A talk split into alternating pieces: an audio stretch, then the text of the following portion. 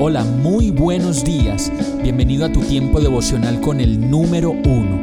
Qué alegría saludarte con la certeza de que Dios está obrando en tu vida su perfecta y buena voluntad, ya sea porque estás aprendiendo de un momento difícil o porque estás disfrutando de su amor a plenitud con paz y tranquilidad.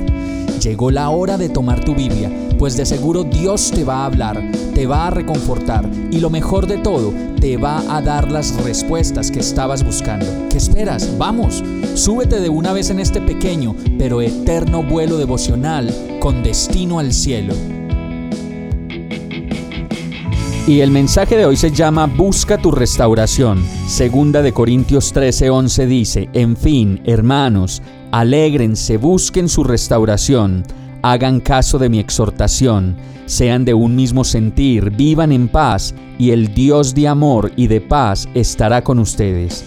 En este verso Dios nos dice claramente que tenemos una obligación espiritual que solo podemos suplir nosotros y que determina radicalmente la manera como podemos ver la vida y afrontar las situaciones más difíciles, buscar nuestra restauración.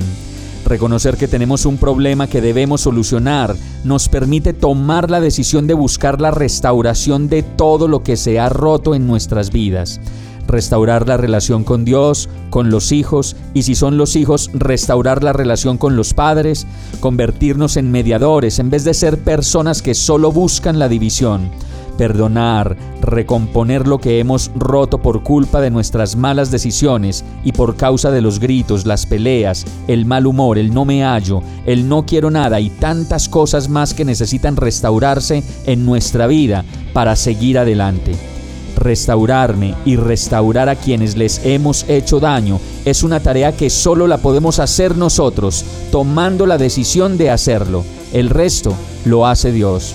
La mejor manera y la más eficaz comienza por conocer más a Dios en su palabra, pues sin su palabra, la palabra de Dios en nuestras vidas, no habrá restauración verdadera pues solo la palabra de Dios nos permite, como lo dice este verso, hacer caso de su exhortación, ser de un mismo sentir y vivir en paz.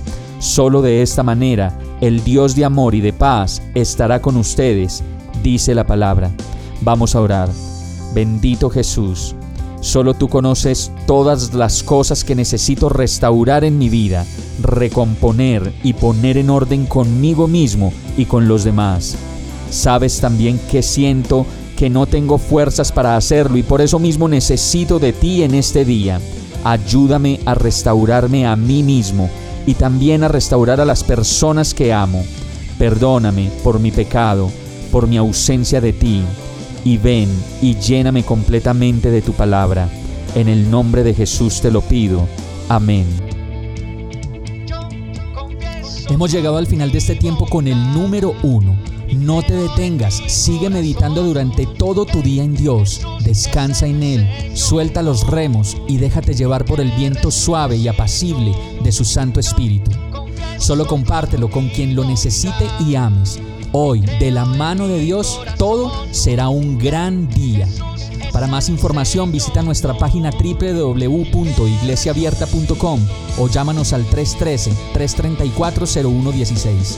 Oramos y rogamos para que cada día te enamores más de Dios y para que no pares de pasar todo tu tiempo con el número uno